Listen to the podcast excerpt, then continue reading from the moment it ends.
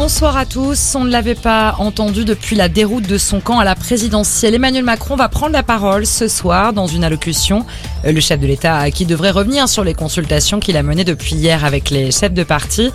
Des consultations, il a évoqué l'hypothèse d'un gouvernement d'union nationale mais la proposition a été refusée par tous les partis d'opposition.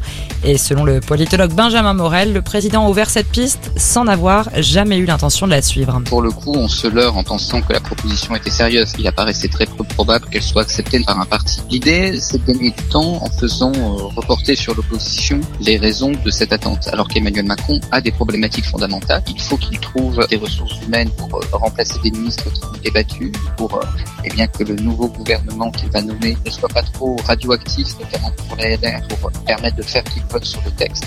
Euh, cette proposition permet de gagner du temps et euh, de mettre en scène euh, cette attente. Il ne reste plus maintenant que deux solutions pour faire passer les réformes. Une coalition permanente avec LR, comme le souhaite Édouard Philippe, ou des coalitions de circonstances sur chaque texte. Une mission flash pour évaluer les dégâts après les orages. Une mission lancée par le ministre de l'Agriculture Marc Fesneau.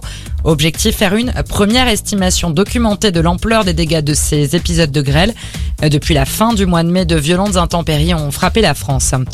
L'Europe va se doter d'une taxe carbone aux frontières. Le Parlement a adopté le texte cet après-midi.